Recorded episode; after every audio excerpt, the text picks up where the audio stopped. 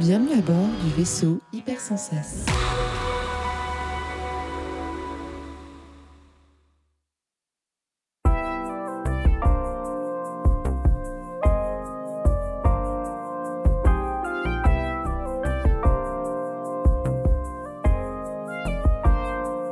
Bonjour à tous et bienvenue dans 6388, votre émission qui fait le tour de la création de jeux de société. Je suis Ephiriel et pour animer cette émission, bien sûr, je ne suis pas tout seul, je suis accompagné du fabuleux Théo Rivière. Bonsoir Théo, comment vas-tu? Salut Zéphiriel, ça va On enchaîne bien les enregistrements en ce moment, c'est assez cool. Et, Ouais. euh, et tout va bien pour moi à ce niveau-là, c'est très chouette. Et toi? Bah écoute, ça va très bien aussi et je, je, je, je plus sois effectivement, on enchaîne beaucoup les enregistrements et c'est super agréable. La façon dont je le dis, ça, ça avait l'air de genre beaucoup trop, mais en vrai pas du tout. Euh, c'est super agréable parce a plein de choses à dire et plein de, plein de choses à écouter surtout et j'adore ça, donc euh, je- j'en prends, j'en prends plein la gueule et c'est génial, dans le bon sens du terme. Euh, ce soir une émission euh, encore un petit peu spéciale puisqu'on adore ça et on va arrêter de dire que ces émissions sont spéciales parce qu'elles le sont toutes finalement. Mais c'est ce qu'on veut aussi, donc on va continuer à le dire, je sais pas quoi dire. Bref, ce soir on retrouve euh, un, invité qu'on avait eu euh, il y a un petit moment déjà pour euh, la sortie d'un épisode spécial en deux parties qui était consacré à The Loop. Euh, je ne sais pas quand est-ce que cette, émission sera diffusée, donc je ne sais pas quand, quand, quand ce que c'était euh, par rapport au temps où vous l'avez écouté, mais bref, vous m'avez compris. On reçoit le fabuleux Maxime Rambourg. Bonsoir, comment vas-tu? Bonsoir, ça va, ça va très bien. Je suis euh, très content de- de- d'être réinvité et de, de faire cette deuxième expérience avec vous. Plaisir de te recevoir encore une fois. Pourquoi, pourquoi t'es là? Bah, En fait, si vous avez écouté l'émission de, The Loop, à un moment dans l'émission, on se dit avec, avec Max que hey, il y aurait plein de choses à dire sur le sujet de kit de démarrage de proto et du reste. Et euh, je crois que c'est Théo qui avait sauté sur l'occasion en disant attention, il y a un truc à faire. Et derrière, évidemment, il y a un truc qui a été fait et vous êtes en train de l'écouter. Donc voilà, l'annonce du sujet, de ce soir, ce sera euh, le kit de démarrage de proto. Alors c'est très nébuleux la façon dont on, le présente, mais on va faire une grosse première partie sur la présentation de Maxime, un peu sur, euh, sur lui en tant qu'auteur et comment, comment il s'est lancé dans le, dans le métier de, créateur de, jeux de société. Puis après, on, on, on- élaguera un peu le, le comment, euh, comment tu, toi, Maxime, tu te lances dans la création, euh, par quelles étapes tu passes, et ainsi de suite. Ça va faire un peu écho au premier épisode de 6388, où on avait fait tout ça avec, avec toi, Théo. Mais du coup, ça peut être un, écho assez intéressant pour voir euh, comment, euh, comment vous, euh, vous travaillez chacun de votre côté, comment vous travaillez aussi ensemble, parce que j'imagine qu'il y aura aussi des, des, références à, à vos co-auteurs. Et puis, et puis voilà, est-ce que, est-ce que ça vous semble bon comme, comme programme? 100%, ça fait plein de fois, vous m'entendez régulièrement dans 63-80 dire. Euh, mais ce n'est que mon point de vue en tant qu'auteur et tous les auteurs autrices sont assez différents. Euh, donc on s'est dit qu'avoir avoir Max pour nous raconter aussi son point de vue du, démarrage du début d'un prototype, c'était un bon moyen de, donner la parole à, d'autres personnes et que vous ayez euh, un retour qui soit différent sur certains points. Exactement. Euh, mais écoute, lançons-nous tout de suite euh, en, te présentant un tout petit peu, euh, Max, donc euh, auteur sur Big Book of Madness, Arena for the Gods euh, et le truc de plus, tout ça édité chez Yellow. Le coffret trésor chez Ozu, que je ne connais pas du tout, c'est une maison d'édition que je, ne connais pas, et The Loop avec euh, Catch Up Games euh, et, euh, et Théo. Euh, depuis, euh, toi, depuis combien de temps tu t'es lancé dans la, création de, jeux de société? C'est une bonne question, c'est assez difficile d'y répondre parce que j'ai presque envie de te dire euh, depuis que j'ai euh, 5-6 ans. En fait, parce que créer des jeux, hein, essayer d'inventer des jeux ou d'essayer de de refabriquer des jeux auxquels j'avais joué ou des jeux vidéo et de les mettre sur papier, etc. Je le fais depuis que je suis gamin en fait. J'ai vraiment toujours fait ça. Donc c'est un peu dur de dire quand est-ce que je me suis lancé dans la création pure. Ton plus vieux souvenir par rapport à ça, c'est quoi, euh, juste par, par curiosité? Plus vieux souvenir, ça doit être à l'école primaire, donc euh, je sais pas quel âge on a en fin d'école primaire, mais on n'est pas très âgé. Et euh, je crois que euh, j'ai joué chez un copain un truc de figurine, mais il avait dû euh, faire des règles à sa sauce à lui, tu vois. Mais euh, j'ai j'ai tout de suite, je suis rentré chez moi, j'ai pris des Playmobil, je leur ai mis des pogs euh, en dessous des pieds, c'était leur point de vie, et il y avait un dé qui les faisait se déplacer, attaquer. Enfin, je- j'étais, je, je ne sais pas pourquoi ni d'où ça vient, mais euh, j'avais tout de suite eu envie de re- recommencer l'expérience avec euh, le, le peu de jouets. euh, Enfin, le peu de jouets, non, les jouets que j'avais chez moi. Et j'ai vraiment toujours eu cette euh, créativité-là. Et un peu dans tous les domaines, en fait, à chaque fois que j'ai, je suis rentré euh, un demi-orteil euh, dans un domaine artistique, j'ai toujours été à, euh, bah tiens, comment ça marche? Est-ce que moi j'y arriverais? Est-ce que, enfin, je sais pas, j'avais toujours une envie de, de créer des trucs. Et du coup, t'allais dire euh, que le, tu savais pas quand est-ce que tu t'es vraiment lancé. Alors, on, va parler du, de milieu créatif pro entre guillemets, là où tu me dis que tu vas te faire rémunérer pour ça. Quand est-ce que ta première expérience là-dessus, elle est venue quand? Ouais, ça c'est arrivé euh, donc après euh, l'ouverture de la fin de l'ours. Donc moi j'ai euh, j'ai co-fondé un barrageux associatif à Nancy. Euh, je faisais déjà pas mal de protos, bon donc, donc depuis euh, que j'étais gamin, mais euh, c'était soit pour moi, soit pour pour faire marrer les potes, pour amuser les, les, les amis. Il y avait pas beaucoup de plus de prétention que ça. Le café jeu, je le monte avec un certain Gabriel Durnerin, et ça va être important pour la suite de l'histoire parce que Gab, lui, il est embauché chez Yellow en tant que chef de projet je pense au bout de allez, un an ou deux de, de, de café-jeu, une fois que ça tourne assez bien, lui il arrive à trouver ce poste-là. Et moi je continue à créer des trucs euh, sur mon temps libre. Et à un moment donné arrive euh, le prototype de Big Book of Madness, où j'ai une idée de, de deck building coopératif. Et Gab qui lui euh, commence aussi à avoir un peu d'expérience en chef de projet et qui voit passer beaucoup de choses. Il tilte un peu sur ce, sur ce concept-là et il me, il me propose, il me sollicite vivement et fortement d'aller le montrer euh, chez Yellow. Et donc ça démarre à, à ce moment-là, et là on est en 2000, euh, pff, je sais pas, 2010. euh, ouais, on doit être, on doit être aux alentours de 2010-2011. Ok, grosse expérience. Comment se passe l'expérience avec euh, avec Yellow sur la, la présentation du proto? Euh, je suis hyper intimidé parce que j'ai jamais fait ça, je me sens pas du tout légitime, je prépare euh, énormément, je fais un vrai beau proto et je, je, je, je bosse le truc un peu comme un fou. Et euh, l'expérience elle est géniale parce que euh, dès le début, dès l'explication des règles, euh, alors à l'époque c'est Thibaut Gruel euh, qui est euh, le gérant d'une boutique de jeux qui me reçoit et qui qui qui source chez Yellow. Et dès l'explication des règles, je vois que il y a ça brille dans son œil quoi. Donc euh, du coup, je suis hyper euh, je me détends, je suis beaucoup plus à l'aise et beaucoup plus euh, enclin à montrer ce que j'ai fait.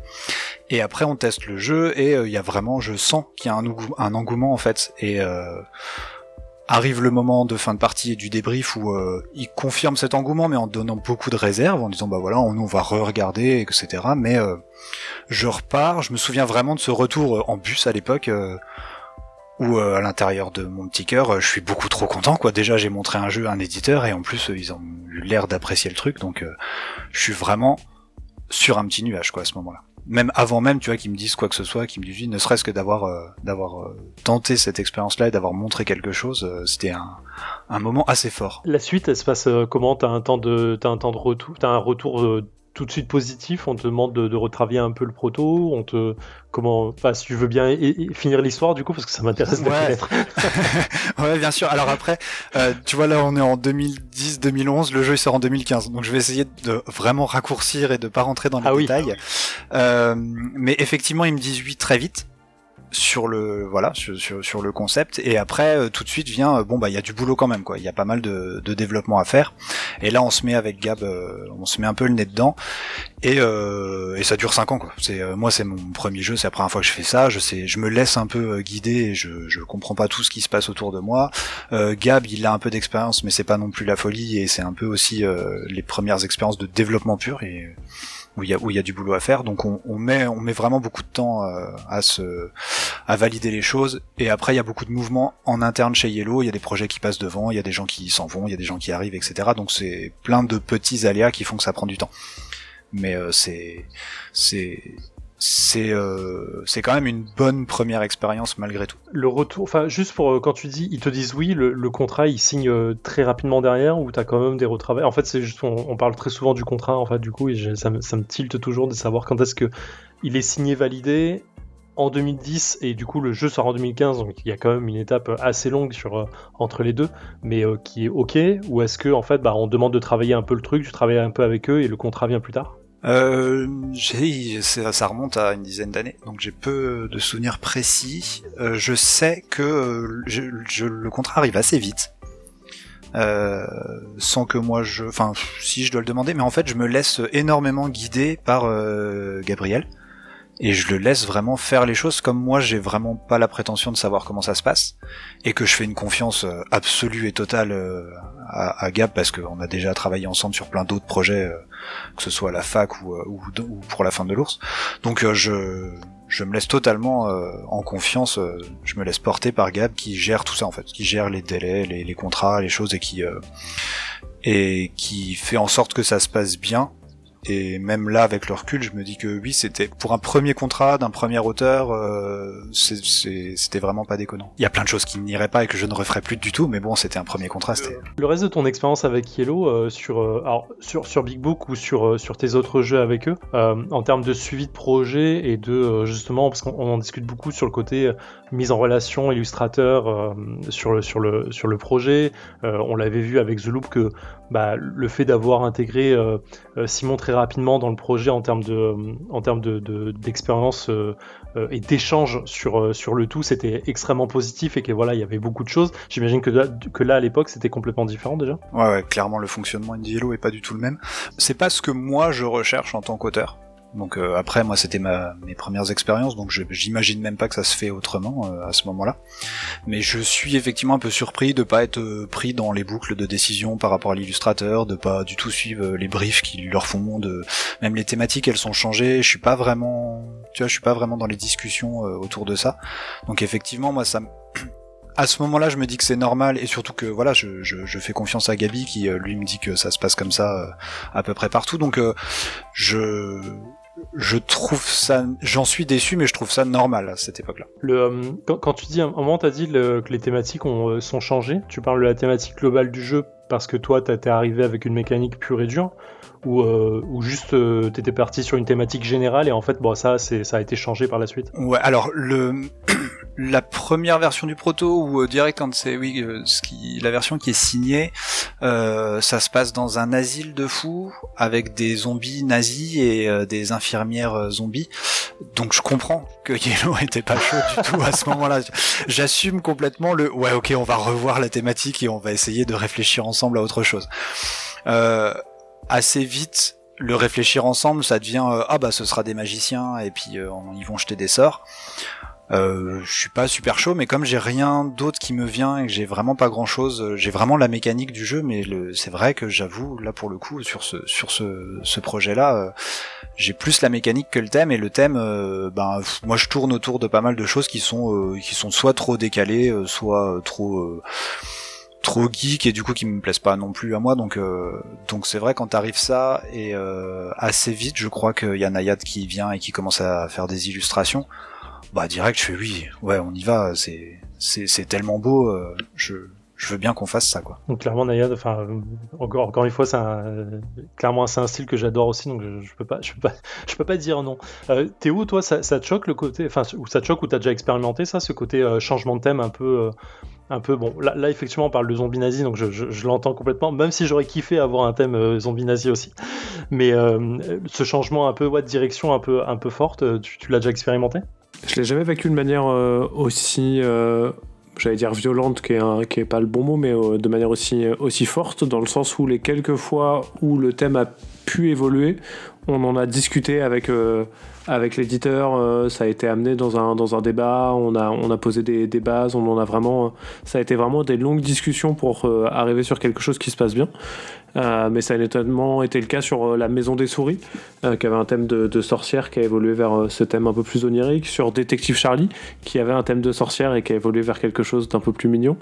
globalement, quand j'ai un thème de sorcière, ça finit mal. mais généralement, ouais, je suis assez ouvert à la discussion quand l'éditeur amène sur le sur le, débat un thème qui me paraît supérieur à celui que j'avais, en gardant en tête que j'ai quand même réfléchi mon thème au moment où j'arrive avec mon proto. D'accord. Toi, toi, as déjà bossé avec Yellow, cette façon de, faire. Alors, sans, euh, je, je, tape pas sur Yellow, hein, je, je comprends la façon de, gérer le truc, mais euh, cette façon du coup de, gérer un peu le changement de thème, tout ça, ça, ça, me semble aussi cohérent et logique avec leur façon de faire en général? Yellow, c'est une boîte où effectivement il y a, beaucoup de, chefs de projet qui sont passés, qui sont repartis. C'est une boîte qui a de moins en moins, mais qui à une époque a eu un assez gros turnover dont j'ai fait partie. Euh, et donc j'ai bossé sur Big Book of Madness à un moment, alors assez rapidement. et c'est euh, je pense que c'est ça qui a pas aidé dans la communication et dans la gestion des auteurs. C'était vraiment ce côté de bah, quand tu gères un projet et que euh, six mois plus tard c'est quelqu'un d'autre qui le gère, c'est assez difficile de rattraper les wagons, de renouer une, relation forte avec, euh, avec ton auteur, ton autrice et d'avoir ce, ce, truc un peu rêvé qu'on a plusieurs fois décrit, avec, notamment avec Catch Up Games, hein, où il y a vraiment une symbiose qui se crée. Euh, néanmoins, Yellow a pas mal retravaillé un peu cette partie-là. Euh, et je pense que maintenant, ils ont, depuis quelques années, déjà un peu plus conscience de l'aspect euh, humain derrière, derrière la création ludique. et en tout cas, même si c'est un éditeur qui a j'allais dire le défaut, mais c'est pas vraiment un défaut, c'est quand même un, gros éditeur. Du coup, on est moins chouchouté que par les petits éditeurs qui sortent généralement moins de jeux. Hein. J'ai pas une relation aussi privilégiée que je peux, je peux l'avoir avec Yellow, même si j'ai fait beaucoup de jeux avec eux, que je peux l'avoir avec d'autres mais euh, j'ai pas non plus des masses de choses à leur reprocher. Ouais, clairement, euh, c'est pas euh, c'est pas une volonté, je pense, de la part de Yellow de de passer un peu à côté de, la relation auteur. Et je pense que surtout à cette époque-là où il y a beaucoup de monde qui, comme disait Théo, qui, qui arrive et qui part. Euh, je sais plus ce que je voulais dire exactement, mais c'était super pertinent je, je cherchais pas, je cherchais pas justement à chercher la faille chez Yellow ou tout comme ça. J'entends que c'est quand même une, une, boîte qui est quand même un peu grosse et qui, euh, et qui a forcément en fait du coup ce, type de défaut là en fait sur, euh, euh sur euh, qui sont qui est dur à rattraper parce que boîte grosse signifie un peu plus de turnover donc forcément plus de boulot pour chaque personne en général et du coup moins d'humains, un peu moins d'humains sans vouloir dire qu'ils ont pas d'humains non plus. Hein. encore une fois, je les connais pas quoi. Ben en fait moi il y a un truc qui qui me fait un peu bugger, mais après je, comprends hein, les différents systèmes euh, de, des différents éditeurs et surtout euh, par rapport à leur taille. Mais chez les plus gros éditeurs, moi ce qui me ce qui me met un peu dans l'incompréhension à chaque fois, c'est que la personne qui va faire le sourcing, qui va donc euh, regarder des prototypes et dire tiens ce prototype là il y a une bonne idée, ça n'est pas la même personne qui va euh, après euh, suivre le projet et le développer en tant que chef de projet. Des fois, hein, ce n'est pas la même personne. Mais déjà ça, je trouve qu'il y a un problème, parce que du coup, ça veut dire qu'il y a quelqu'un qui n'a pas décidé de travailler sur ce projet-là, qui va travailler dessus. Donc euh, dans un milieu un peu, allez, on va dire culturel, osons le mot, c'est toujours, voilà, ça me paraît bizarre. Et après derrière, c'est pas non plus la même personne qui va euh, potentiellement finir le boulot parce que entre temps il y a eu des démissions et euh, etc. Et c'est pas la même personne non plus qui va faire la com sur le projet et qui va pousser le jeu et le mettre en avant alors que ben il faut y mettre un peu du cœur quand même euh, quand on quand on veut on, veut mettre un projet comme ça en avant. Et du coup, il y a cette grande différence là par rapport aux petites structures où dans les petites structures il va y avoir une ou deux personnes qui va tout faire et donc la personne qui a choisi le projet ben après elle va bosser dessus, donc elle l'a choisi parce qu'elle avait une envie, et donc elle va travailler dessus avec cette envie-là, et après une fois que le projet est terminé, c'est la même personne qui va le mettre en avant et faire la com dessus, et avec tout le travail que cette personne-là a fait sur le projet, ben elle va avoir envie de le mettre en avant avec euh, avec plus de cœur en fait. Et c'est vraiment pour moi la grosse différence entre une petite et une grosse structure, elle se situe là. Oui, clairement, oui, voilà, c'est le point effectivement de, de, de, de, friction un peu entre les trucs, c'est que quand ça passe d'une main à l'autre, t'as plus la sensation de gérer un produit plutôt qu'un gérer un vrai un vrai produit culturel plutôt que parce que je trouve que enfin c'est un débat à avoir mais je trouve que le jeu en général reste un produit culturel aujourd'hui. Mais euh, mais ok d'accord. Arrêtons là la parenthèse yellow parce que j'ai l'impression du coup qu'on part sur sur un mauvais un mauvais trip alors qu'en vrai moi c'est enfin de mon côté de joueur c'est une c'est une maison d'édition que j'apprécie beaucoup pour pour plein de plein de petites choses. Euh, on va passer sur la sur la base euh, proto nouveau proto création créativité mécanique thème tout ça toi, toi, de ton côté, euh, Max, comment tu, fonctionnes euh, en général? Tu disais que tu étais assez prolifique en termes de, créativité ou d'idées, ou d'envie de créativité en tout cas. Euh, comment, tu, euh, comment ça se passe quand tu as une idée sur un petit truc, n'importe quoi? Tu as un petit carnet sur lequel tu notes les trucs, euh, tu es obligé de te lancer tout de suite sur, sur une idée en découpant trois bouts de carton et en notant des trucs dessus. Le, truc idéal en général, ça se passe comment? C'est un peu compliqué parce que déjà j'essaye de pas du tout le conscientiser, de, ne pas du tout l'intellectualiser, donc je fais pas attention à comment je fais, donc c'est un peu un peu dur de savoir comment je fais, mais par contre, je j'ai énormément d'idées qui ne sont pas bonnes. C'est-à-dire que je vais avoir plein d'idées, je sais qu'elles sont pas bonnes et ça me dérange pas. Au contraire, j'aime bien euh, faire le tri là-dedans et voir où ça va. Et euh, j'ai un carnet de notes. Je note beaucoup de choses et je ne reviens jamais sur, je ne regarde jamais mes notes. C'est-à-dire que je, je crois qu'il y a une forme aussi de, de je note parce que peut-être que j'y reviendrai, peut-être que c'est pour vérifier, c'est plus pour mettre euh, pour mettre de la matière sur l'idée que j'avais, pour essayer de la matérialiser. Et du coup, je voilà, je vais plutôt noter des petits schémas ou des listes de choses et tout pour voir où ça me mène par l'écrit parce qu'à un moment donné la pensée elle a plus assez de elle est plus assez stable elle est plus assez fixe pour pouvoir avancer sur un, sur une idée. D'accord, c'est une sorte, une sorte de, de projection en fait sur carnet et te dire ok te- tu, te le matérialises différemment mais au moins c'est intégré différemment pour toi. ouais c'est ça. C'est complètement ça. Des fois c'est vérifié aussi. Tiens j'ai eu une idée qui est bah, alors là c'est plutôt mécanique du coup. Est-ce que est-ce que c'est juste une idée euh, nulle ou est-ce qu'il y a vraiment quelque chose à faire? Et des fois en prenant des notes en faisant un peu un petit schéma ou un petit tableau ou machin je me dis ah oui non euh, ça ne marche pas du tout ou tiens ça me donne une autre idée. C'est aussi un moyen aussi de, de pousser l'idée et de l'amener à autre chose. Après sur cette quantité là de d'idées il y en a pas beaucoup qui qui restent et qui aboutissent à euh, tiens je vais euh, je vais démarrer un prototype ce qui pour moi est là vraiment la première étape euh. Théo, toi l'idée l'idée de carnet, de noter et d'avoir des piles de carnet que tu regardes pas forcément, ça te parle non? Ouais, 100%. Moi, j'en ai beaucoup, je les garde. Et un peu comme, comme Max, c'est très très rare que je les reparcours. Je m'en sers quand même aussi un peu de, de, de post-it, hein, de bloc-notes où, euh, où je vais noter des trucs pour pouvoir revenir dessus plus tard en me disant Eh, j'avais fait une liste d'événements pour ce jeu dans lequel il y a des événements, c'était quoi déjà? Euh, Mais globalement, la plupart du temps, c'est plus pour poser ma pensée et avoir quelque chose. Même si j'expérimente depuis pas longtemps un, nouveau fonctionnement qui est pas encore parfait mais que j'aime bien, où j'ai un tout petit carnet que j'ai. euh, alors là, je sors pas trop de chez moi, mais en théorie, tout le temps quand je sors de chez moi, euh, sur lequel euh, je note que des pitchs. Je m'en sers jamais comme post-it, je m'en sers jamais pour prendre des notes un peu approfondies. Mais si j'ai une idée de jeu, bah, je la note dessus en me disant bah, je note juste le pitch de départ.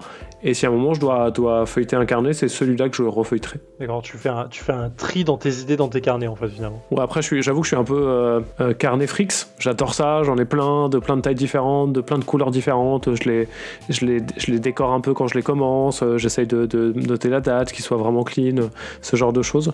Et, euh, et j'expérimente régulièrement de nouveaux fonctionnements avec les carnets. De me dire, j'en ai un très gros, mais il reste chez moi. J'en ai un petit, j'en ai un moyen. Vraiment, j'ai envie de. le- C'est un, outil que j'utilise beaucoup et de plein de manières différentes pour le coup. Max, tu, euh, toi, j'ai, l'impression, dans ton discours en tout cas, c'est l'impression que ça me donne, t'es plus basé sur la mécanique pour les protos. C'est, un, terme que tu as utilisé assez souvent euh, quand on en parle là, euh, sur le fait de dire quand tu penses à une mécanique ou tu, tu la, tu la mets sur ton carnet ou, ou même sur les soldats dont tu parlais au tout début, t'avais, t'avais l'impression de, mettre un- un- un- une mécanique en place. C'est ta base de travail proto en général ou t'as aussi, ou alors je me fourvoie complètement et t'as aussi plein de thèmes qui viennent en, face. Eh ben c'est les deux. Euh, ça a longtemps été très mécanique les idées que j'avais, mais euh, en fait hyper rapidement il me faut. Alors ça va complètement euh, être paradoxal par rapport à ce que je racontais sur Big Book tout à l'heure, mais euh, en même temps c'était il y a longtemps et j'ai un peu évolué depuis. Mais très rapidement, j'ai une thématique qui vient, euh, qui vient raconter quelque chose et qui vient se, j'allais dire se coller, mais du coup c'est pas du tout le, bon terme, qui vient rentrer en symbiose avec la mécanique que, j'ai pensé. Je me dis tiens j'ai une mécanique, qu'est-ce que ça raconte euh, pour les joueurs qui sont autour de la table? Qu'est-ce qu'ils sont en train de faire mécaniquement? Ah bah du coup c'est intéressant parce que euh, ça raconte cette histoire-là. Donc ok j'ai mon, thème qui arrive, qui arrive aussi grâce à la mécanique. Après je me rends compte maintenant que j'ai une volonté aussi moi perso de raconter un peu quelque chose et de de, faire vivre aux joueurs euh, des situations particulières. Et je me focalise plus là-dessus et des fois là je commence à avoir plus un thème. J'ai envie de raconter ça. Et euh, tiens comment je vais le raconter mécaniquement donc c'est en fait c'est étrange parce que c'est assez lié en fait. Je, je l'ai longtemps séparé énormément la mécanique et la thématique. Et notamment euh, quand j'étais animateur de jeu où je, dissociais les deux pour pouvoir justement expliquer correctement un jeu etc et je me rends compte que là maintenant sur de la création je, je relis beaucoup plus facilement et les deux se s'entremêlent euh, s'entremêlent vraiment plus. Si, si dis pas de bêtises, c'est un peu l'idée qu'il y a eu sur, euh, sur The Loop, quoi. T'as, t'as eu un peu les deux mécaniques plus thèmes qui sont arrivés en même temps, parce que t'avais le côté voyage dans le temps, plus le fait de se déplacer euh, visuellement sur une frise, non? Ouais, ouais, complètement. Bah, The Loop, c'est vraiment, euh, c'est un, des projets qui arrive au moment où je me professionnalise entre guillemets, où je passe à temps plein sur le jeu et j'ai une autre démarche. Je, je, j'ai- je vois plus du tout, enfin, je vois plus du tout. Je vois pas la création de la même façon. Ça, ça c'est, plus le même travail que je fais. Et du coup, euh, il y a vraiment une réflexion derrière et il y a une envie de raconter quelque chose et d'avoir aussi euh, là c'est plus en tant que joueur, mais il y en a un peu marre des thématiques qui sont tout le temps les mêmes et de pas trop oser sortir des, euh, des sentiers battus. Alors ça se fait de plus en plus, mais il y a quand même eu toute une période cow-boy et chevalier qui était un petit peu euh, redondante pour moi, ou marchand du 16e et 17e siècle. Et euh, du coup, il y avait vraiment une envie de, bah, de sortir un peu de ça, parce qu'on peut commencer à se le permettre. Qu'est-ce qui a déclenché Et la, question, je pense, qu'il va la poser pour Théo, je n'ai pas souvenir quand on en ait parlé, mais le, passage à plein temps sur, sur le fait de devenir créateur euh, en disant ok bah là je vais me lancer. Je, bosse, enfin vous bossiez tous les deux finalement déjà dans le monde du jeu d'une façon ou d'une autre, mais qu'est-ce qui a passé ce, euh, truc à, l'activité création euh, pure et dure pour toi, Max? Ben Alors moi, il y, a un, ensemble de deux choses qui, arrivent en même temps. Il y a le fait que le café-jeu, il se, il se professionnalise, professionnalise de plus en plus, que la structure elle grossit et que le travail de gérant il devient un vrai travail de gestion. Moi j'aimais bien euh, tenir un bar, euh, boire des coups et euh, jouer à des jeux et animer, présenter des jeux, etc. Mais tout, le travail de logistique et de gestion d'équipe de bénévoles et de, et de, gestion administrative et de compta, c'est pas du tout mon truc. Donc il y a un peu ce poids-là d'un côté de mon travail, mon salaire, et d'un autre côté il y a le Big Book qui rencontre un, un succès et qui euh, me génère un revenu auquel je ne touche pas puisque j'ai déjà un salaire et que je suis pas euh, dépensier, que j'ai pas un grand train de vie, donc euh, j'ai de l'argent qui s'accumule de côté. Et arrive un moment donné où je me dis bah là si j'arrête mon métier qui me qui ne m'amuse plus trop, je peux tenir pendant deux ans, un an et demi, deux ans à de la création pure et voir ben, ce que ça donne si j'arrive à, sortir des nouveaux jeux et à de nouveau tenir deux ans, etc. Théo, toi, qu'est-ce qui t'a, fait craquer et, passer de l'autre côté de la barrière? J'essaie de me reprojeter, je sais plus exactement, mais ce qui est un peu particulier, c'est que, en fait, un peu comme Max, euh, le succès en moins à ce moment-là. Euh, ce, qui me fait, ce qui me fait me lancer comme auteur, c'est plus le fait que je quitte mon travail précédent. Euh, et en fait, moi, quand je quitte Repos Production, avec qui j'ai passé plutôt deux chouettes années, mais avec qui, à ce moment-là, j'ai moins envie de travailler parce que la boîte a un peu grossi et j'ai envie d'avoir un peu plus d'indépendance. je me lance en me disant, je vais, je vais être développeur indépendant. Donc vraiment cette, euh, cette idée d'accompagner les éditeurs, etc. C'est dans ce cadre-là et c'est à ce moment-là qu'on crée la team Kaedama avec euh, Antoine Corentin et Ludo. Euh, et à ce moment-là, je me dis bah ça va être ça principalement mon boulot. Et puis bah fatalement, comme je serai à mon compte, j'aurai plus de temps pour, pour me consacrer à la création ludique, à bosser sur mes jeux, etc. Et puis bah, les, deux, forces s'équilibrent plus ou moins. Euh, la première année, j'étais euh, surtout sur Kaedama, la deuxième assez moite-moite. Cette année, euh, un peu plus sur mes créations, je pense. et c'est vraiment par, la force des choses pour le coup. Je referme cette parenthèse-là. On va revenir sur, les, idées proto et comment ça, se génère. Max, comment tu Tu, l'as un peu expliqué, mais finalement, comment tu tries rapidement tes mauvaises des bonnes idées sur euh, quand en fait quand est-ce que tu as une mécanique qui vient et qui avec euh, qui te lie, que tu arrives à lier au thème et que tu te dis ok euh, je vais je vais le poser un peu plus quand est-ce que tu te rends compte que c'est un truc qui va pas fonctionner? Est-ce que tu es passé déjà par un premier test et un premier euh, euh je schéma technique euh, sur ton carnet et là ça te parle déjà un peu plus?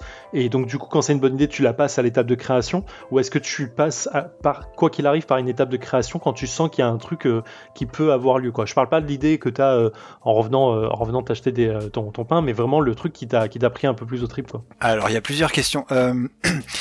il y a le, trier les bonnes et les mauvaises idées, ça se fait extrêmement naturellement chez moi parce que euh, en fait les idées elles sont en tête. Donc je disais je note des choses, mais ça c'est c'est déjà euh, c'est déjà une forme de tri. Avant ça, il y a euh, une idée qui revient en fait. Il y a quelque chose qui qui, qui c'est un peu de l'obsession. Hein, c'est des, des des schémas de cerveau différents, mais moi je vais euh, je vais penser à un concept de jeu, un projet, euh, je vais y penser euh, en permanence, revient tous les jours, tout le temps, et j'ai ça dans la tête et je construis mes petits trucs dans ma tête et tout, et quand je vois que bah, j'y pense vraiment beaucoup, en fait je le remarque même pas, c'est-à-dire que naturellement je vais me mettre à, à réaliser un prototype parce qu'il y a une envie en fait. Si si ça me trotte dans la tête à ce point-là, c'est que j'ai envie de le sortir de ma tête et que j'ai envie de le matérialiser et euh, direct je me lance dans euh, dans la création d'un prototype. Et là il y a une deuxième euh, il y a un deuxième tri qui se fait, c'est-à-dire que je crée quelque chose en le créant, bah ça prend déjà du temps de découper, de faire des fichiers, etc. Et il y a déjà des choses qui se qui se matérialisent et des fois je m'arrête parce que je vois que c'est pas du tout une bonne idée ou que je vais pas dans le bon sens. Et à l'inverse, des fois, je vais jusqu'à, euh, ok, j'ai réussi à faire un prototype, est-ce que ça marche? Non, ça ne marche pas, ça ne marche jamais. Les gens qui disent que ça marche mentent. ça, ne marche jamais euh, quand on a fait un premier jet. Mais par contre, je vois si euh, si c'est intéressant de pousser plus loin ou pas. Quoi.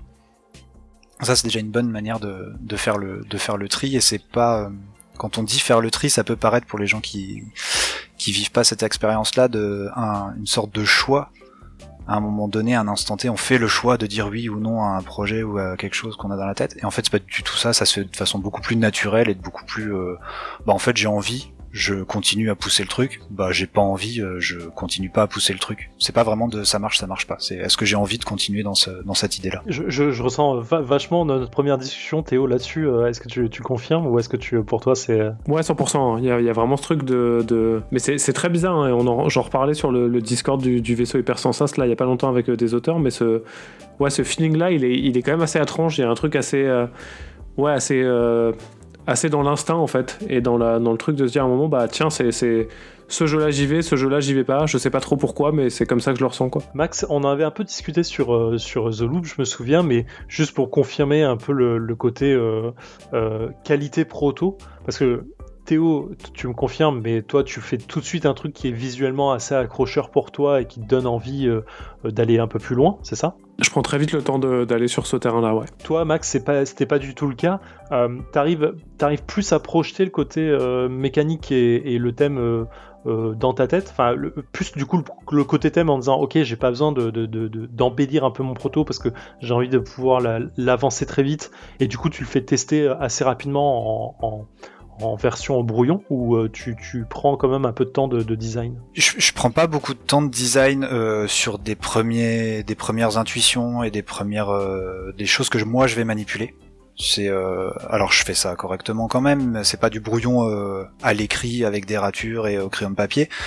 C'est des fichiers correctement faits et imprimés même si après ils subissent des, grands coups de crayonnage et de, et de gribouillage mais mais par contre, quand euh, je passe à l'étape d'après, qui est le montrer à des gens, à des testeurs, là, j'essaye de faire attention qu'il y ait justement plus de un gribouillage euh, dans un coin à crayon papier avec une note d'écrit, euh, un, chiffre qui va pas, une couleur de cube qui est pas la bonne par rapport au matériel qu'il y a, des choses, des détails comme ça. J'essaye de les corriger. Après, ça reste extrêmement épuré moi en termes de d'illustration. Là j'ai un très bon exemple sous les yeux, j'ai un proto à côté de moi sur lequel ça fait deux semaines que je bosse dessus et là effectivement Covid oblige euh, confinement, je, je peux pas le, montrer à des gens.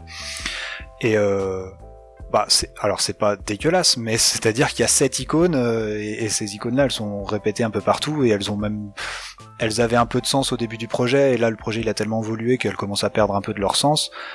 Et euh, je, pour l'instant, j'ai pas prévu de me refaire tout un travail de, euh, de me poser avec pour rechoisir des bonnes illustrations qui vont bien, de, de refaire ça euh, au propre. Quoi. C'est, c'est une, ouais, c'est une étape qui vient un petit peu plus tard chez moi. On, on va passer sur le, sur le kit du bon proto, parce que j'ai appelé ça comme ça. Je suis pas sûr que ça a un sens quand je le dis finalement.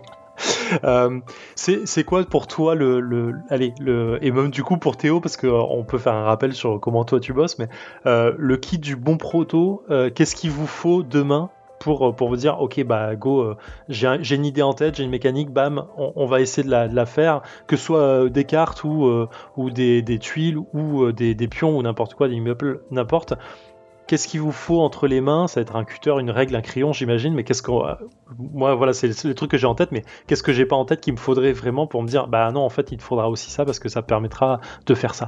Aucune idée. Je pense, je pense au découpeur de carrelage de, de, Théo parce que je l'ai, je l'ai encore en tête. Mais... Le fameux. Ça c'est un peu extrême, ça. Alors j'ai envie de te dire que ça dépend du projet, mais on va prendre un, un, truc un, peu global et un peu général.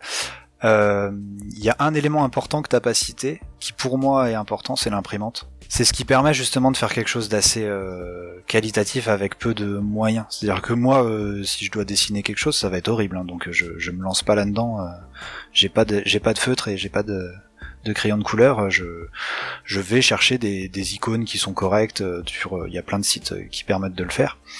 Et je fais une, une petite mise en page de mes cartes à jouer, de, des éléments de jeu dont j'ai besoin. Et là, je vais imprimer. Et du coup, il y a deux choses. Il y a l'impression euh, bon bah des cartes. Et ça euh, derrière, c'est euh, des sleeves, des protège cartes avec une vraie carte derrière pour pour que ce soit un peu rigide. Mais je, je, je bosse beaucoup avec ça. Et après, il y, a, euh, y a la technique du stickers, euh, de la feuille autocollante. J'imprime quelque chose d'autocollant, je le colle sur un bout de carton, et là, au cutter et à la règle, je vais découper mes bouts de carton pour avoir un, des tuiles, pour avoir un beau plateau de jeu, pour avoir euh, des, des, jetons, n'importe quoi, des points de victoire, des choses comme ça. ça c'est assez nécessaire. Et du coup, dans ces deux actions-là, il y a toujours l'imprimante. Et qui dit imprimante dit aussi euh, logiciel, c'est un gros mot pour moi, mais euh, de, de, de, design, de dessin, pour pouvoir justement matérialiser ses idées et après les imprimer. Théo, du coup, tu, euh, tu j'imagine que tu, tu relayes complètement? Moi, pour le coup, sur ça, on est, on est exactement sur le même matos. Hein. Moi, le, papier euh, sleeve pour, euh, euh, pour faire des jolies cartes, pions avec du carton et, et, du papier autocollant, c'est parfait. et un truc que moi, Max m'a un peu déstressé, je le faisais pas trop au début, et c'est quand, en partie quand on a commencé à bosser ensemble ou quand je suis passé chez toi la première fois, je pense, c'est n'hésitez pas à piller des jeux déjà existants aussi. à la fois prendre des éléments dans votre jeu, dans vos jeux, dans votre ludothèque, moi je mets des petits post-it quand j'ai pris un élément pour aller ranger plus tard, mais en me disant tiens mes pépites d'or de Dystone sont tel proto, etc. Ce genre de choses. Euh, et pas hésiter aussi à, traîner dans les, euh, alors si vous avez le temps et l'envie évidemment, hein, mais dans les vides-greniers, dans les Emmaüs, dans tous ces trucs-là, euh, pour acheter des vieux jeux euh, pas terribles pour euh, rien et récupérer des pions, des trucs. Moi je sais que je me suis fait toute une, un armada de pions très vite comme ça, ce qui fait qu'aujourd'hui si j'ai besoin d'un D6, bah, j'en ai, j'en ai, ai 35, 50 dans, un tiroir et donc j'ai très vite un D6 de la bonne taille et de la bonne couleur si jamais j'en ai besoin. ça peut être un meilleur moyen que d'acheter du matériel sur, sur tout pour le jeu ou Spin Material, qui est un endroit où on peut acheter des des, pions de toute forme et de toute taille, mais il faut les acheter. Et, euh, forcément, c'est un petit budget qu'on n'a pas, euh, qu'on n'a pas toujours à mettre quand on commence dans la création ludique. Ouais, moi, c'est exactement euh, ce sur quoi je voulais aller aussi. Et moi, j'avais énormément de chance de bosser dans un café-jeu où t'as beaucoup de jeux qui, qui tournent, qui ne servent plus, euh, qu'on va soit revendre, soit jeter, euh, et ou des doublons, des choses comme ça. Et il y a eu toute une période où moi je pillais ça allègrement et je, j'ai jeté les boîtes en carton et j'ai rangé les cubes avec les cubes, les meeples avec les meeples, les cartes avec les cartes. Et, j'ai, et du coup, j'ai une quantité de matos qui est, qui est presque effrayante. Je, je, j'ai plus besoin de d'acheter ou de chercher du matos et dès que j'ai une idée je me dis ah tiens il me faut des cubes ok ben ils sont là il me faut des pépites d'or comme tu disais j'en ai j'ai à peu près tout euh, ce qui pourrait ce qui pourrait être utile et c'est vrai que ça ça sert beaucoup à à pas se dire ben tiens c'est euh, c'est un petit bout de papier dans un coin ou c'est un petit bout de carton euh, sur lequel j'ai imprimé quelque chose non j'ai en fait j'ai vraiment déjà la, la pépite qu'il me faut pour ce que pour ce que ça doit raconter. Ok, ça fait ça fait déjà pas mal de choses, mais j'avoue le, côté euh, piller les anciens jeux sur euh, sur les euh, sur les brocantes ou quoi, c'est une super une super idée à laquelle moi j'aurais jamais pensé pour le coup. pour, pour l'étape d'après, on, avait parlé de l'imprimante 3D. Alors je sais que c'est c'est quand même un sacré budget, mine de rien, on, tape quelque chose déjà un, un, nombre à trois chiffres, mais c'est quelque chose qui est qui est utile, pourquoi pas, parce qu'en vrai, on peut faire des trucs vraiment cool, ou c'est vraiment du luxe. Ah, c'est compliqué de répondre à ça parce que j'ai trop envie de te dire c'est totalement inutile une imprimante 3D, c'est vraiment pour le luxe et c'est euh, pour euh, après c'est utile pour peaufiner son proto et avoir des belles pièces euh, si t'as le temps et les connaissances pour le faire. Mais en même temps l'expérience de The Loop, bah elle vient contredire ça parce que si euh, j'ai pas une imprimante 3D et que je me dis pas tiens on va faire une tour et bah tiens je vais m'y mettre moi on va pas demander à quelqu'un d'autre de le faire ça m'intéresse de passer du temps ça me, ça me fait rire de, de, réfléchir à ça. Bah peut-être que on l'aurait pas fait la tour ou qu'elle serait pas pareil enfin tu vois je sais pas euh, qu'est-ce que ça aurait donné mais c'est parce que on a une imprimante 3D qu'on a fait cette tour. Donc et jusqu'à maintenant je me disais que c'était c'était un un jouet. C'est un, beau jouet, euh, un jouet de papa, quoi, mais, euh, mais, mais ça restait un jouet. Et euh, là, je me dis, bah en fait, non, ça m'a permis d'avoir une idée créative et de l'insérer dans un jeu. Donc, je suis un peu plus, un peu plus mitigé sur à quoi ça sert, mais, mais en vrai, c'est un beau jouet. Théo? Ouais, je suis 100% d'accord avec le discours de Max. Il y a vraiment ce côté de c'est un, un, très bon moyen de faire des très beaux prototypes. Et pour moi, c'est vraiment très important. Et donc, bah, je suis très content quand je me dis, tiens, je vais pouvoir faire euh, un pion à la bonne taille, à la bonne tête que j'ai envie, etc. Je vais l'imprimer, il aura la couleur que j'ai envie. Euh, sur ça, c'est, vraiment du caviar. Euh, c'est du petit détail, mais moi, elle me sert aussi régulièrement dans la vie normale de la vraie vie. genre, j'ai réparé des meubles parce que j'avais perdu des pièces de Ikea et je les ai retrouvées imprimées en 3D. J'ai fait un peu de la déco, j'ai imprimé des figurines. C'est un, un objet qui est quand même vraiment polyvalent. Et après, c'est, je rejoins Max sur ça, c'est un, c'est l'ouverture à l'opportunité de faire des jeux un peu différents et auxquels j'aurais même pas réfléchi ou envisagé de faire si j'avais pas eu l'outil. Euh, l'exemple que que j'ai en tête, c'est pas un jeu que moi j'ai fait, c'est Paku Paku de Antoine Boza, euh, que lui euh, a affirmé a vraiment appelé le jeu de l'imprimante 3D. Euh, c'est un jeu où on empile des bols et des assiettes frénétiquement en lançant des dés. C'est un jeu que Antoine n'aurait pas fait s'il n'avait pas eu d'imprimante 3D sous la main, parce que bah en fait il aurait eu l'idée, il serait dit ah ouais on pourrait le faire un peu comme ça. Ah ouais, mais en fait, c'est- relou. J'ai j'ai pas de quoi faire des, des bols et je vais pas acheter de la petite vaisselle euh, euh, super chère et, et relou à trouver. Je suis pas capable de le faire. Et là où ça aurait été une zone de blocage, alors peut-être que le jeu serait parti dans une autre direction, peut-être que ça aurait été abstrait avec des cubes en bois ou avec des dés ou avec autre chose. Mais rapidement, l'imprimante 3D est arrivée comme une solution.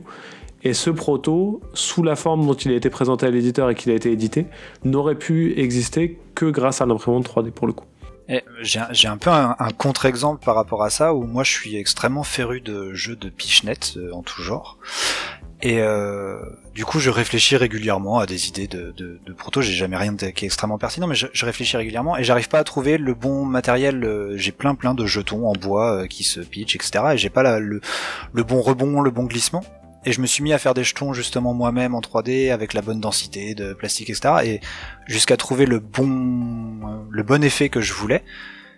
Ben et en même temps ça me sert à rien, j'ai pas trouvé le jeu qui va avec et j'ai pas derrière si je vais le montrer à un éditeur, bah lui ce sera pas la même matière donc ça aura pas le, le- le même rebond, ça aura pas le même effet et donc c'est là c'est vraiment euh, ben je me bien, je me suis bien amusé mais ça m'a pas euh, ça m'a pas avancé plus que ça quoi. Ah, là, on est dans le nerdisme du, euh, du, du Pichnet, quoi. C'est c'est fou. Oui, ouais, j'avoue euh, je vais un peu loin là-dessus. Non, mais c'est c'est génial parce qu'en vrai, euh, je, je comprends. je pense que dans d'autres sujets, tu vois, enfin, on- tu parles des jetons pour, des, pour faire de la pêche-nette, mais en vrai, moi, je pourrais te parler de dés et dire, en vrai, bah, je pense qu'il y a certains dés que j'aime pas lancer parce qu'ils ont pas le bon poids, pas la bonne texture, pas la bonne arête de dés. Donc, euh, Euh, la première euh, chose que j'ai fait avec mon imprimante c'était des dés et j'en ai refait plein jusqu'à ce que justement il y ait la bonne arête, le bon poids. le- On, on est complètement d'accord. Je, pense qu'on a fait à peu près le tour. Euh, Théo, est-ce que tu as des, des questions ou des choses que j'aurais complètement oubliées et qui, euh, que, tu aurais, que tu faudrais ajouter ou, ou poser comme question? Euh, Un petit truc, mais qui est toujours intéressant parce que ça diffère beaucoup entre les, entre les, auteurs et les autrices de jeux. Tu utilises quel logiciel pour faire ta modélisation, euh, pas 3D, mais euh, de, de cartes, etc., tout ton matos? Alors moi c'est alors à la fois très honteux et à la fois je pense une source d'espoir pour tous ceux qui sont euh, comme moi très doués en informatique, c'est-à-dire pas du tout. J'utilise Office Draw. C'est vraiment le, le truc le plus simple du monde et je, en fait je me suis tellement habitué à ça depuis des années que j'ai beaucoup de mal à passer sur un logiciel plus pro. Alors ça pose un peu des soucis quand euh, je dois partager mes fichiers, etc. Et je, ne peux que du coup passer par du PDF après derrière. Mais euh, j'ai une capacité de rapidité sur ce logiciel-là qui est assez démente. Quoi. Je peux faire vraiment un deck de cartes en quelques minutes et, euh, et j'ai tous mes automatismes qui sont dessus et j'arrive à faire tout ce dont j'ai besoin. Donc j'ai pas forcément besoin de, de plus. Et c'est vrai que c'est un peu... euh, je, sais- je sais que les autres auteurs ont des logiciels plus performants et euh, de, de, vrais illustrateurs, de vrais designers, mais euh, moi j'en ressens pas forcément le besoin. Tu es Bruno Catala et Ludovic Maublanc, ils font tout sur, euh, sur PowerPoint et ils s'en sortent très bien. Toi, tu fais sur quoi, Théo? Moi, j'utilise la suite Affinity, qui est effectivement une suite de, de, de graphismes imaginés pour faire du graphisme. Euh, mais parce que, pareil, j'aime, j'aime, c'est un sujet qui m'intéresse et sur lequel je, je suis des tutos, euh, je suis en apprentissage un peu pour faire des jolis trucs. Mais, euh, mais je rejoins Max et, euh, et j'ai fini par le comprendre aussi quand j'ai pesté sur Ludovic, quand il m'envoyait ses protos en PowerPoint en lui disant Mais c'est pas possible, mec, euh, c'est ton métier, euh, télécharge Photoshop au moins, quoi. Et, euh, et en fait, le meilleur outil dans ce cadre-là, c'est celui que vous maîtrisez et celui qui est pas, pas contraignant à utiliser en fait. Comme on n'a pas besoin d'avoir un graphisme extrêmement poussé dans l'absolu, prenez le logiciel sur lequel c'est pépouze, vous vous sentez bien et ça va vite. Si jamais c'est un truc joli et un truc pratique et, facilement partageable, c'est génial. Si jamais c'est OpenOffice Draw ou, ou PowerPoint, bah c'est pas grave, hein, tant, que vous, tant que votre truc il est lisible à la fin, euh, c'est le but premier. Ouais, Il faut pas que l'outil devienne un frein à la création, en fait. C'est plutôt, il doit être là pour aider et pas pour, pour freiner le tout. quoi. 100%. Écoutez, on a fait, euh, on a fait le tour, je pense, du, euh, du sujet et euh, c'est plutôt pas mal. Je vais me faire un, un petit résumé que j'ai j'ai noté en, en, en 3-4 points. Euh, dans un premier temps, le truc que j'ai retenu, c'est qu'il fallait toujours noter ses idées sur euh, un carnet plus ou moins dédié, faites-le comme vous voulez, mais l'idée c'est de le, au moins de le noter quelque part. C'est qu'en notant, en notant les choses qu'on arrive à s'en souvenir soi-même et parfois qu'on arrive même à les projeter différemment. Donc euh, voilà, euh, pour toi Max, euh, du coup, mais peut-être Théo aussi, quand une idée est redondante, c'est-à-dire qu'elle revient régulièrement, c'est qu'il y a peut-être un truc à creuser, donc c'est là où il faut essayer de la, la créer différemment, de la sortir un peu. Euh, en termes de matos, euh, l'imprimante, c'est ce que je retiens. J'ai l'impression que c'est fou parce que l'imprimante, c'est le truc qu'on n'a plus du tout chez soi aujourd'hui. Ça me paraît incroyable, mais c'est vrai. Et pour tout, du, pour le coup, c'est la, première chose à avoir chez soi. Euh, éventuellement des stickers, du sleeve pour les cartes, c'est ce qui paraît le plus simple. Euh, n'hésitez pas à piller des anciens jeux, le Monopoly, etc. et faire les, brocantes quand vous pourrez en faire hors Covid pour pouvoir euh, récupérer des anciens, anciens jetons, Meeple et autres pour pouvoir les utiliser. Et je note que l'imprimante 3D, c'est un peu du luxe mais en vrai ça permet quand même en cas où de créer de nouvelles choses et de nouvelles mécaniques, de penser différemment euh, les choses. Euh, bah écoute euh, Max, merci, merci encore mille fois d'être d'être passé encore une fois dans l'émission, d'être venu nous voir. Tu reviens quand tu veux, toujours. Bah avec plaisir, c'était euh, merci euh, merci de m'avoir euh, invité, c'était vraiment vraiment chouette. Théo, bah évidemment, on se retrouve à la prochaine émission avec grand plaisir. Je ne sais pas de quoi on parlera, mais j'ai des idées en tête et j'imagine que tu en as plein aussi. Ouais, on va, on va continuer d'explorer un peu les invités là. En ce moment, ça a été, ça a été notre cycle d'invités un peu. Et puis, et puis non, euh, je, serai fidèle au poste quoi qu'il arrive. Retrouvez-nous sur euh, les réseaux sociaux pour, euh, pour Zef, pour moi et Théo pour toi. et n'oubliez pas que 6388 est un est un podcast de Vaisseau Hypersensas, de VHS, dans lequel nous avons un Discord où Théo est extrêmement présent. Si vous avez besoin de discuter avec lui, poser des questions ou, ou de l'embêter un peu, il adore ça. VHS a aussi son Patreon, donc si vous vous sentez d'humeur euh, euh, très sympathique, n'hésitez pas à passer par là pour, euh, pour nous verser quelques oboles, histoire de voir si on peut améliorer notre vaisseau et continuer nos différents voyages podcastiques à travers le monde. On se retrouve dans deux semaines, si je dis pas de bêtises, c'est exactement ça, et prenez soin de vous, éclatez-vous bien, et voilà, ciao ciao. Salut. Salut